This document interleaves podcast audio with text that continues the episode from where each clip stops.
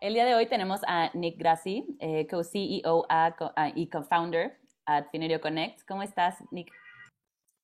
Hola, súper bien, Andrea. Gracias por invitarme. No, gracias a ti por venir con nosotros. Oye, pues eh, me gustaría que nos contaras un poquito sobre ti, sobre Finerio, si nos pudieras como resumir, ¿no? ¿Qué, es Finerio y, para qué nos podría servir Finerio? Claro, sí. Encantado. Pues em, Finerio la, nació como un aplicativo de finanzas personales en donde básicamente podrías organizar todas tus cuentas bancarias en un solo lugar y ver pues en, qué estabas gastando, el famoso gasto hormiga, ver este, incluso cómo están tus ingresos contra gastos, todo eso, y tener un poco de certeza, ¿no? Un poco de coaching financiero en ese sentido. Eh, lanzamos ese aplicativo en 2018 y, bueno, pues tuvimos mucho, mucho éxito en ese sentido de que pues fuimos la, la cuarta app de fintech más descargado de, de México ese año, con, con, muy poco presupuesto de marketing. Este, tuvimos como 250 mil usuarios. Okay. Pero al final de cuentas nos dimos cuenta que lo más valioso que habíamos construido fue la tecnología, porque en base a lo que habíamos construido, pues la verdad es que nos tardamos como dos años en construir todo bien para conectarnos a cuentas bancarias, organizar y procesar datos y luego desplegarlo al usuario final. Entonces, eh, lanzamos Finerio Connect, que hoy por hoy es nuestro enfoque principal en 2020, con la idea de abrir todo ese capa capacidad, capacidad de pues, open banking y de eh, analytics, o sea, insights financieros y de lo que se llama eh, Personal Finance Management o PFM en white label, todo en API y todo en SDKs consumibles por cualquier institución financiera o fintech. Em, y bueno, pues nos ha resultado bastante exitoso. Hoy por hoy, pues estamos en tres distintos países. este, en un año, pues bueno, tuvimos ya más que 50 eh, clientes, em, variando desde algunas de las instituciones bancarias más grandes del, de Latinoamérica. Eh, hasta algunos de los neobancos más grandes de Latinoamérica, los fintechs. Entonces, la verdad creo que eh, es muy útil a la hora de construir un, un esos datos al máximo. Entonces, eso es el, enfoque hoy. Oye, y mencionas eh, que están en diferentes países, ¿no? Eh, ¿Cómo has visto, por ejemplo, el manejo de las finanzas de las personas en cada uno de los países? O sea, ¿crees que haya justo un diferenciador importante o, algo que, puedan ver ustedes dependiendo de cada país? Pues en general lo que vemos es que mm, falta los básicos, o sea, en cualquier, da igual eh, el país. Eh, en muchos países eh, también como que como que llegamos a ser muy popular en términos de contenido, porque, porque hay mucha falta de incluso de simplemente referencias. cuando, cuando empezábamos, lo que hacíamos era como casi, casi traducir artículos populares de inglés a español. O sea, literalmente hay una mega falta de información em, en, en, el Internet. Y por eso, bueno, eh, no, aunque no es nuestro enfoque hoy por hoy, el parte B2C, pues seguimos con alrededor de 150, 200 mil personas que nos visitan al mes, totalmente orgánico, o sea, porque simplemente como les falta mucho, como que quieren, hay cada vez más interés ¿no? en descubrir cómo manejar bien las finanzas, pero, pero bueno, eh, un tendencia, una tendencia interesante que vimos es que casi el 80% de lo que se gana se gasta en los dos días después de la quincena. ¿Cómo crees? Es, este, bastante, bastante impactante, ¿no? Y creo que aquí en México es muy famoso la, la quincena, pero ver los números, ponerle cara a eso, la verdad es que sí, sí te das cuenta de qué tan, qué tan duro es ese, ese culto de quincena, ¿no? Sí, porque, o sea, digo, al final como que sí, sí es, es común, ¿no? O es sabido que igual y los últimos días de la quincena, como es cuando más le sufren, ¿no? Le sufrimos eh, en, en, en ese sentido pero no te imaginarías que sería como en dos días cuando ya estás terminándote la quincena, ¿no? Claro, y parte de eso es, pues, eh, son bolas de nieve, ¿no? Que acumulan. O sea, a lo mejor tú le pediste prestado, entonces en cuanto te pagan, pues ya, pues pagas tu deuda, ¿no? Este, o, em, o pagas la renta o, o lo que sea, ¿no? O sea, tienes como que costos grandes, pero tienes que saber, pues si realmente te agrega el valor que te debe de agregar, si debes de a lo mejor reorganizar la estructura de gastos o ver cómo ganar más. Creo que hay distintos pues, remedios para distintas situaciones, ¿no? Pero sobre todo es importante tener la claridad de, de, de cuánto estás gastando en qué cosas, ¿no? Oye, ¿y mm, hubo como alguna experiencia que que tuvieras, ¿no? O, que tuvo tal vez alguno de tus socios, o, no sé cómo, cómo fue como esta parte de, de, Finerio, que vieron como esta oportunidad en ese negocio, porque al final, como dices, ¿no? Igual y fue en el 2020, pero pues hubo un trabajo detrás, ¿no? O sea, no fue como de un día a otro. Entonces, ¿qué oportunidad justo vieron, ¿no? O qué momento fue el que los llevó a decir, bueno, Finerio va, va a funcionar, ¿no? O, o puede ayudarle a la gente como en la administración de sus finanzas como que lo tienes presente o, no hay como algún momento que digas, fue esto lo que... Claro, pues, pues, al inicio yo llegué de, bueno, yo soy de Estados Unidos, yo estuve viviendo en San Francisco, llegué a México, tenía miles de ideas para startups porque la verdad es que me impactó como que tanto trabajo había que por hacer en, en el ambiente de tecnología, estuve viviendo en San Francisco, entonces era una ciudad increíblemente tecnológico, ¿no? O sea, y, y, luego llegar aquí cuando apenas había, no había Amazon, apenas estaba entrando Uber. O sea, la verdad, yo llegué en como 2015 y este, la verdad es que me impactó como muy fuerte. Dije, bueno, pues este, la verdad es que cre yo quiero como que contribuir a algo aquí, una solución aquí en México, mm. porque se me hizo mucho más como que de impacto que, que, que, que no sé, ¿no? Como entregar ropa a tiempo a una persona en San Francisco. O sea, la verdad es que las ideas por ahí no se me, no, se me hacían inspiradoras, no sé. Entonces, este, yo trabajaba, yo llegué aquí en México a través de una beca Fulbright, trabajaba en Deloitte Consulting como parte de esa beca.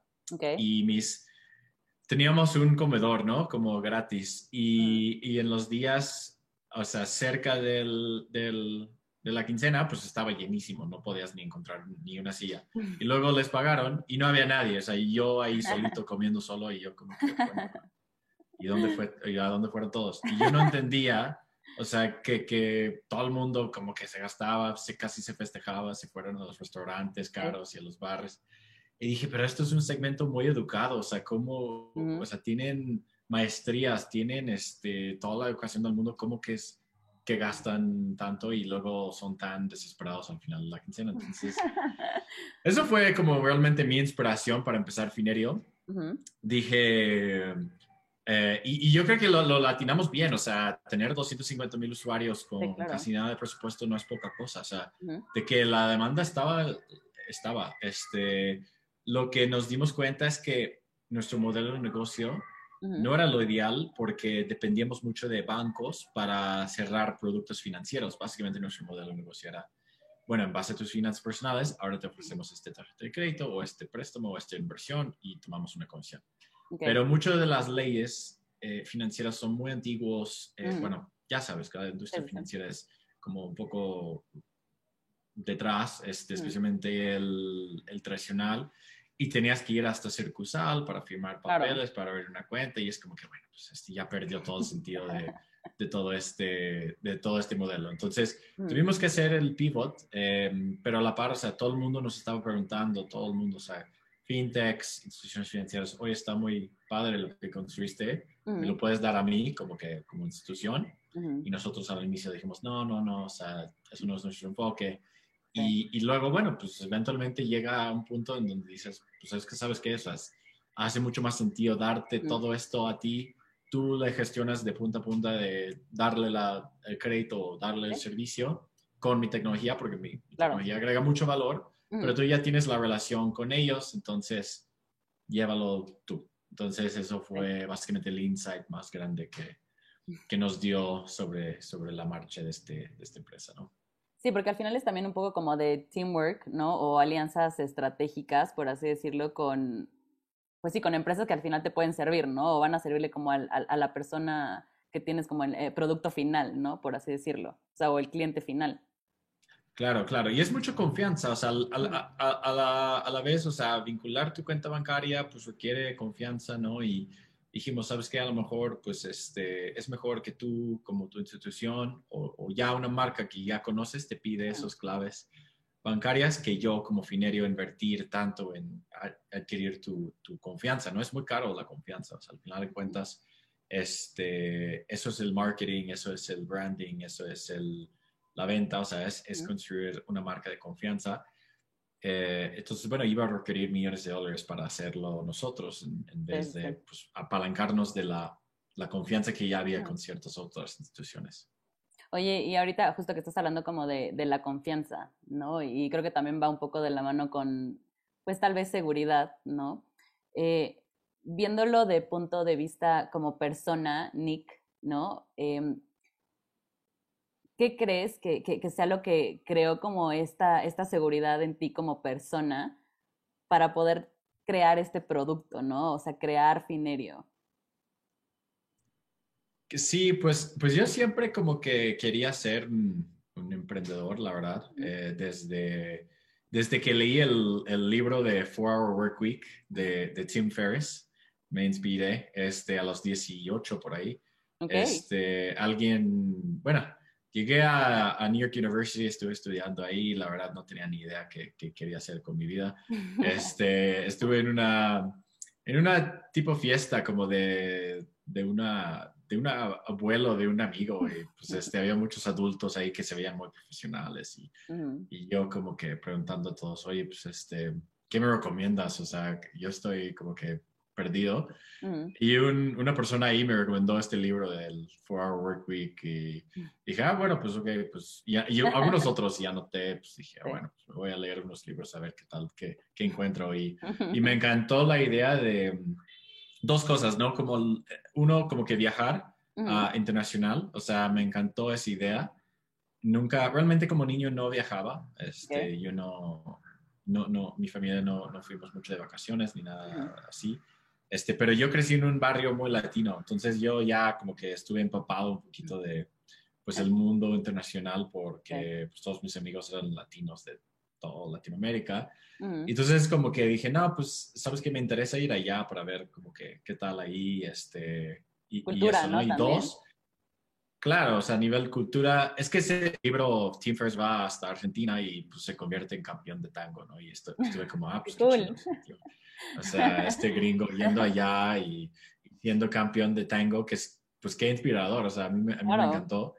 Y luego como que la idea de poner tu propia empresa, ser tu propio jefe, yo nunca tomé direcciones bien, o sea, como que yo siempre me sentí como un poco rebelde este, y no me gustó como la idea de tener un jefe ni, y eso, ¿no? O sea, entonces, como fue una combinación muy perfecta para mí, dije, no, pues, este, pues si puedo poner mi propia empresa y puedo trabajarlo y automatizar ciertas cosas y, y apalancarte de la tecnología y de todo lo que hay en el mundo, como que era un poquito como que virtual working y como que remote off, o sea, remote y todo esto antes de que era muy grande, ¿no? Entonces, me puso muchas ideas en la cabeza y empecé a, a meterme cada vez más en el mundo de tecnología, ¿no? Entonces, este ese, ese fue como mi inspiración inicial, inicial por, por cómo llegué a, a, a, interesarme en esto, ¿no? Oye, pero, o sea, qué curioso que fue ese libro, ¿no? Que tal vez, o sea, no sabrías de la existencia de ese libro si no hubieras estado en esa comida, ¿no? Con esas personas y si no te hubieras como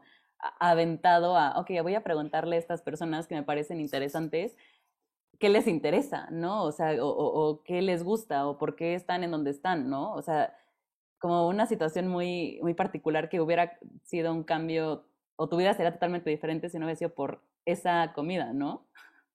Claro, claro, pues es, es, estar ahí picando y, y, teniendo mucha curiosidad, al final de cuentas, creo que eh, con curiosidad puedes hacer muchas cosas, este, porque muchas, muchas personas como que eh, no, no, no les preguntas mucho, ¿no? Y cuando les preguntas cosas, como que demuestra mucho interés y, y, eso es como que lo que, lo que te hace que, que encariñas con la gente y te dicen como que cosas que a lo mejor no dirían, pero si preguntas, si sabes las preguntas adecuadas o si, si, realmente te, demuestras muy interesado, creo que eso desbloquea muchas oportunidades muchas veces. Sí, no, y pues también vas conociendo más a las personas, ¿no? Y el por qué, pues casi casi son como son, ¿no? O por qué están en donde están. Exacto. Oye, ¿y, crees que, por ejemplo, esa parte, em, porque igual es eh, algo muy como personal, ¿no? Igual es parte de como tu esencia, ¿no? Ser este tipo de persona que le gusta saber, que le gusta conocer. ¿Crees que eso también lo bajes o lo transmitas como con tu equipo o con Finerio? O sea, ¿crees que es algo que, que ves como en la cultura de Finerio, como es ese, pues sí, como, pues sí, como, como, eh, como core, ¿no? O como las ganas, por así decirlo, del equipo, de la gente que está dentro de Finerio. Claro, claro, sí. Pues eh, sobre todo nos gusta la proactividad, o sea, sobre todo valoramos mucho, mucho la proactividad porque sí, y es parte de la curiosidad, o sea, porque cuando eres curioso, pues de por sí solo, pues empiezas a pues, aprender cosas. Entonces, em, yo creo que ahí sí, eh, tenemos ya como que algunos, este, hasta tracks de cómo aprender, de, o sea, tenemos como ya career plans como que poco más como definido. Cuando empezábamos obviamente no era así, ahora sí que ya somos más, es más como formal. Cuando empezábamos era más informal, pero cada, había un rato en donde teníamos como un book club interno, este, de hecho ahora retomamos esos ciertos, ahora es por departamentos, o sea, departamentos tienen sus book clubs. Este, y, teníamos también un día en donde alguien, un, un experto, podría ser del equipo o no del equipo, pues nos, nos, nos, exponía algo, ¿no? Como un tema de, ah, pues su, seguridad en, eh, cibernética, ¿no? Este, no sé, estrategia de negocios o operaciones de negocios, lo que sea. Alguien exponía y era como que muy, muy didacto en ese sentido.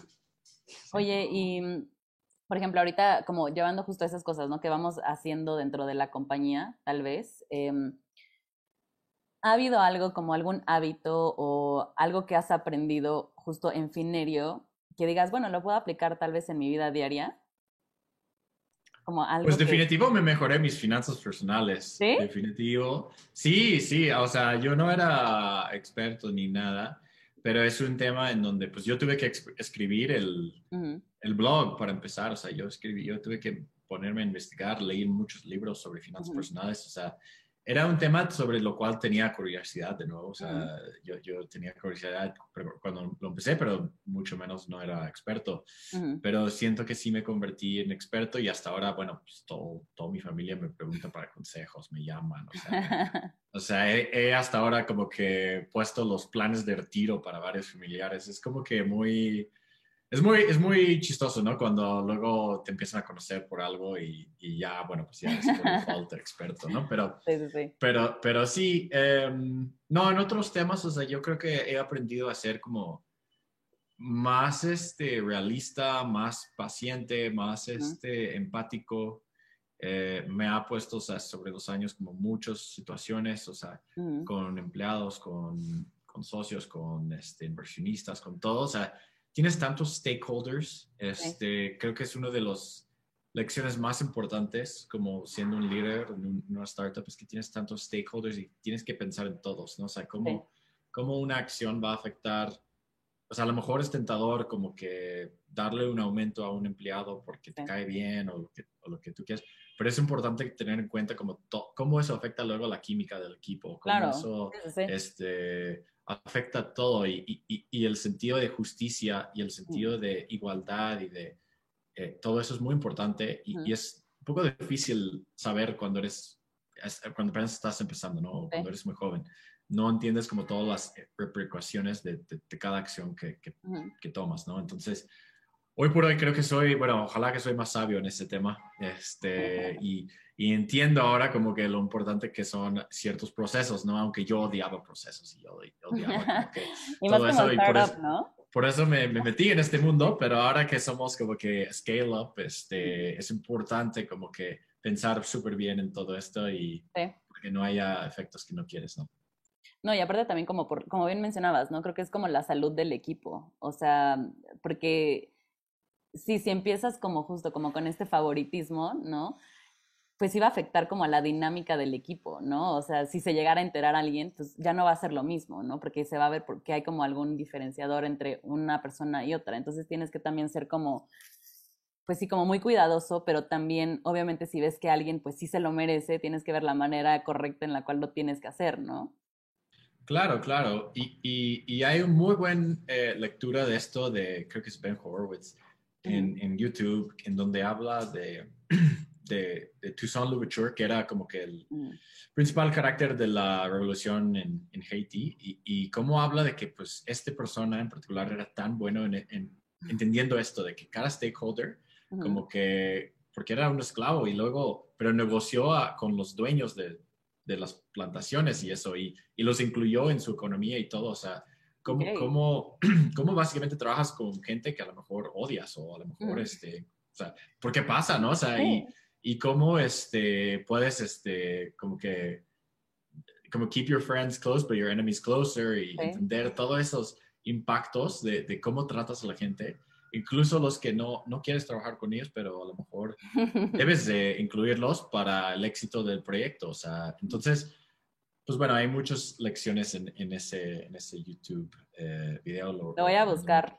Porque sí, o sea, creo que al final también es, es lo que mencionabas, ¿no? Como que durante el proceso también de cómo van creciendo, porque evidentemente, como dices, los pro- al, al, al principio no tenían como procesos tal cual, ¿no? Porque pues vas sobre la marcha, pero llega un punto en el que tienes que llevar ciertos procesos y entre en ese inter como que hay un aprendizaje también tú como líder, ¿no? Como, como la cabeza de la compañía, en que pues sí, vas aprendiendo cosas que tal vez ni siquiera tenías en mente que tendrías que aprender, ¿no?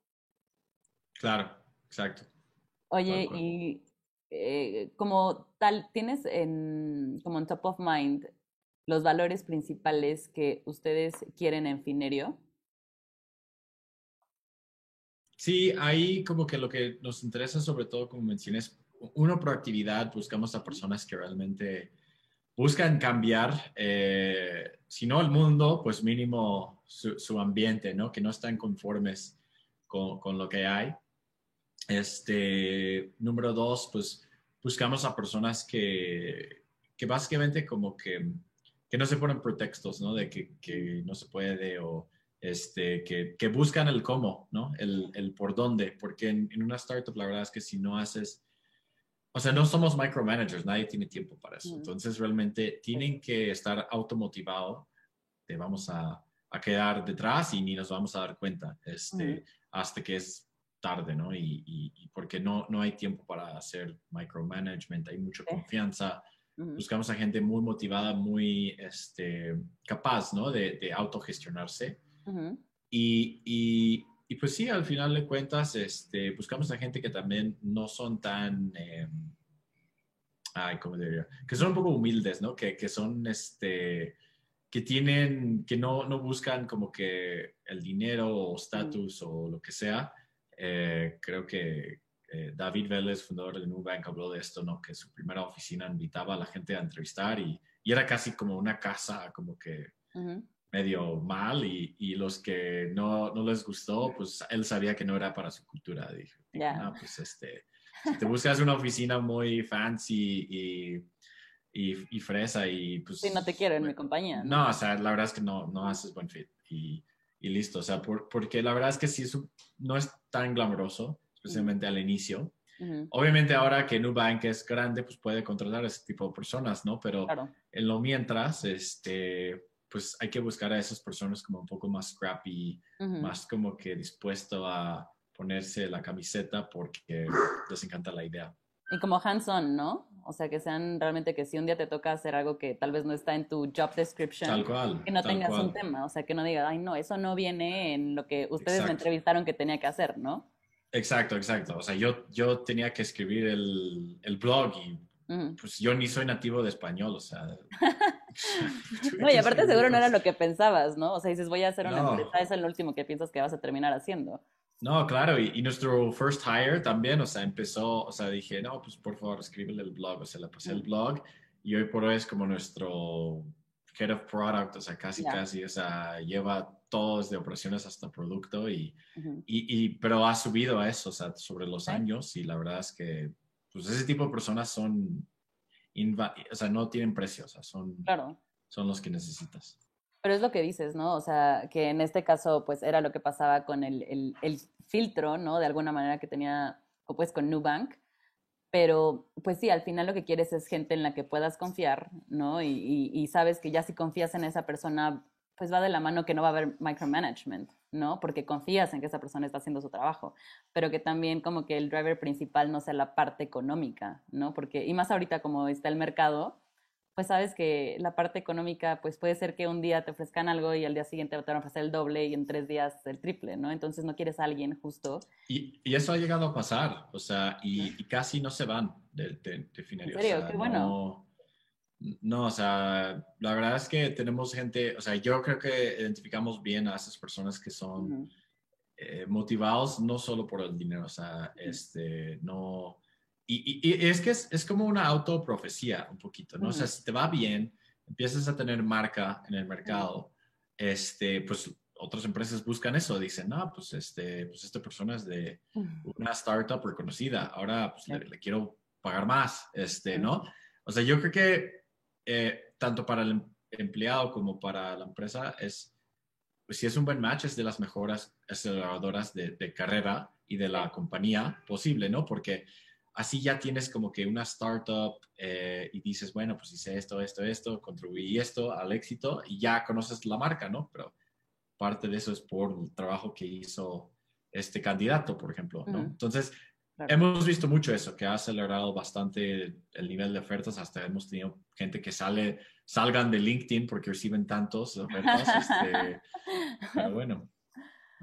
Oye, no, pero aparte también, o sea, creo que ha sido pues trabajo de Finerio, ¿no? Porque a lo que voy con esto es que también los candidatos, ¿no? Que están trabajando ya con ustedes, también están contentos con Finerio, ¿no?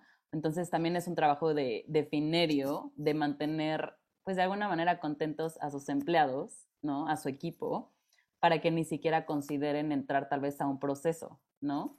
Claro, claro. Y, digo, no somos perfectos, ni, ni mm. mucho menos, pero, pero es de las cosas que que valoramos mucho. Eh, leí el libro de este, Delivering Happiness de Tony Hisai, este, que, que, habla mucho de eso. Digo, eso es un poquito como extremo hasta este, la, la, cultura de sapos, pero, pero obviamente es un tema que me interesa y de hecho es un tema que me interesa desde hace mucho porque yo trabajé en, en, cinco distintos países. yo trabajé en España, trabajé en Noruega, Estados Unidos, Argentina, México. Este, y, y, cuando estuve, por ejemplo, en, en, Noruega y cuando estuve en San Francisco, era como culturas muy, muy eficientes.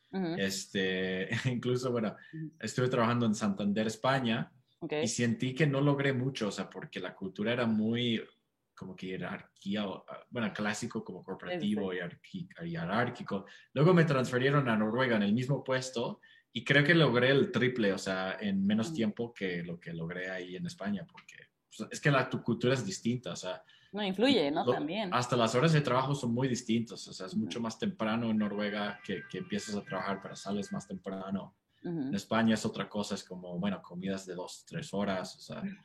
La verdad es que no se presta a ser productivo, o sea. claro, no. Este. Y, y mucho, o sea, yo estoy convencido que muchos de los temas que que, tiene Latinoamérica con, con, productividad laboral vienen de España, pero bueno, eso, es otro tema. Pero, pero no, o sea, la verdad es que es como día y noche, o sea, te afecta a ti como, como persona, qué tan orgulloso eres de tu, trabajo, cuánto logras. Muchas cosas, ¿no? Fluyen de la cultura. Y, y a mí me, me pareció súper interesante que en la misma compañía, en el mismo rol, podrías lograr cosas de lo que podrías lograr solo cambiando de geografía, o sea, y de, jefe, ¿no? Que un jefe que, que, te entiende, que un jefe que te explica bien, que en vez de uno que te regaña, en vez de uno que es como mucho más como que de...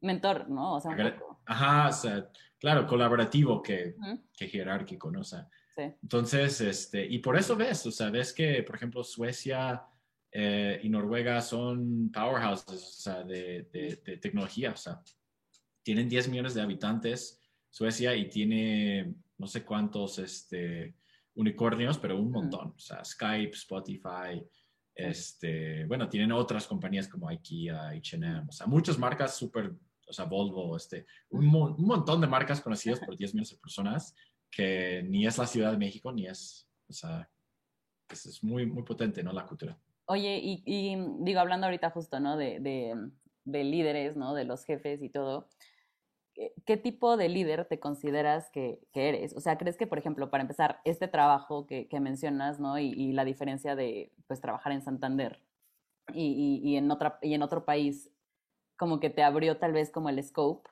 ¿no? De cómo cambia cuando eres un tipo de líder diferente, ¿no? Y, el equipo es diferente, la forma de trabajo es diferente. ¿Crees que esa experiencia te cambió tal vez el mindset de cómo debe ser un jefe y de ahí definiste tal vez qué tipo de jefe quieres ser? Claro, claro. pues me di cuenta que es mucho trabajo ser el jefe, ¿no? O sea, ya cuando empiezas, pues nunca piensas que, ah, pues no, eh, no es tan difícil o, bla, bla, bla. Pero, pues es que si tú eres una persona em, abajo, nada más pues te preocupas por tu trabajo. Pero si tú eres una persona que está, tiene 50 personas a su cargo, pues con que uno está teniendo dificultades, pues se convierte en tu dificultad, o sea, te, claro. te convierte en tu reto. Entonces, eh, hay mucho más como que margen de error cuando, cuando eres gerente de tantas personas.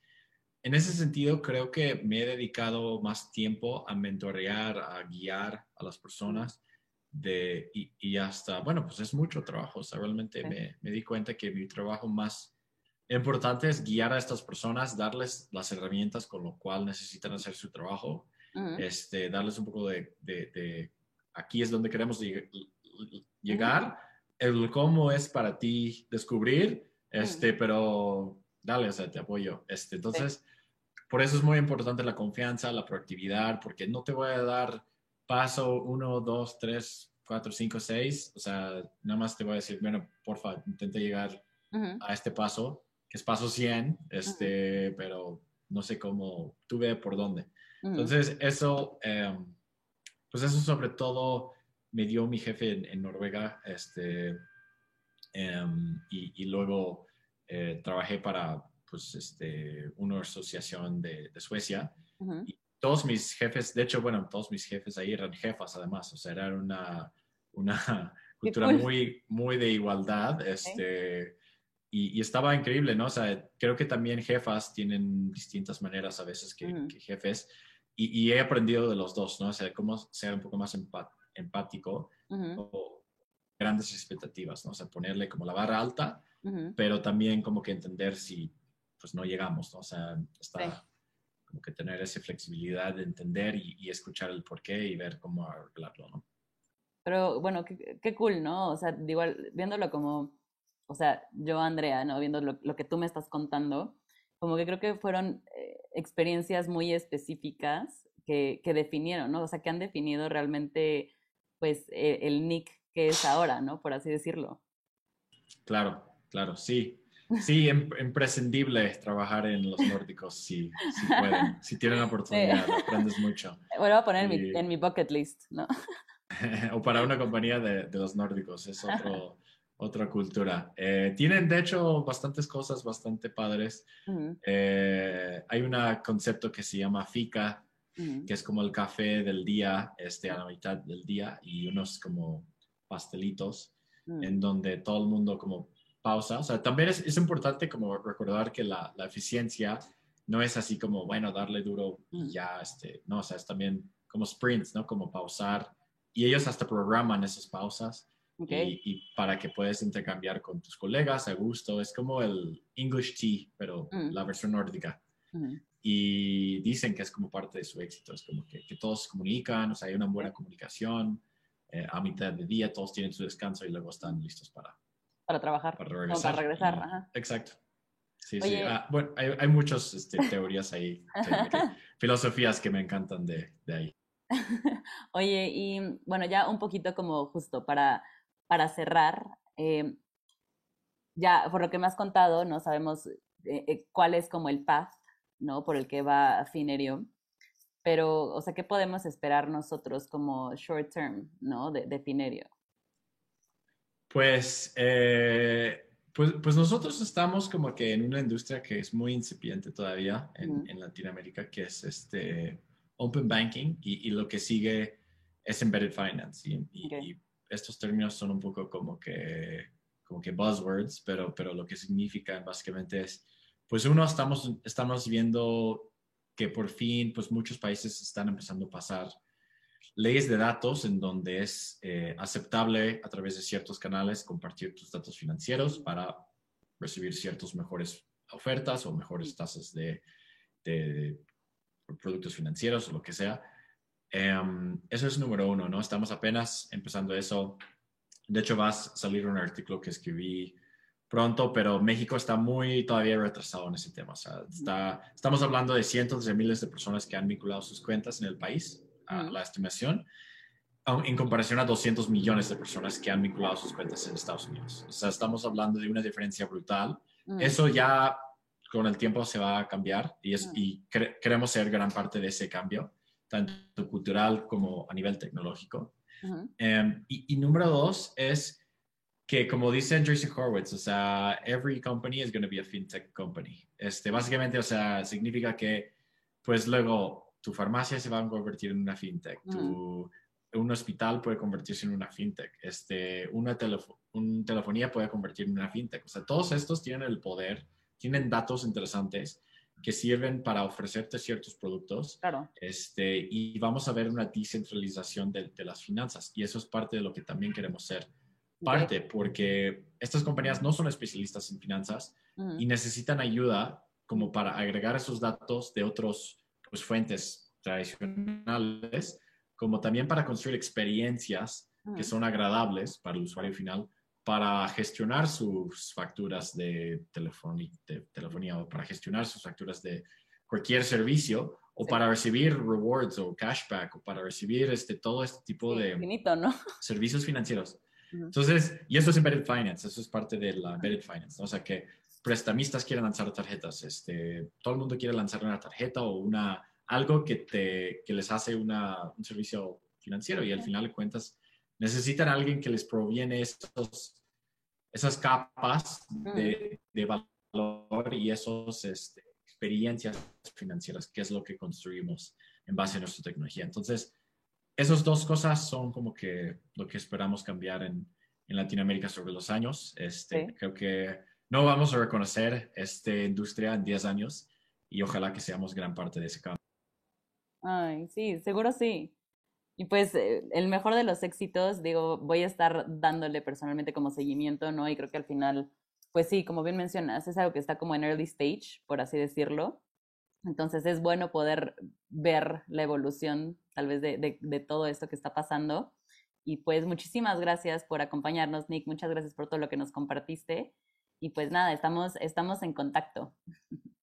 Muchas gracias, Andrea. Muchas gracias por la invitación y fue un gusto. Eh, ojalá que, que lo disfrutaste tanto como yo. Sí, muchísimas gracias. Bonito día.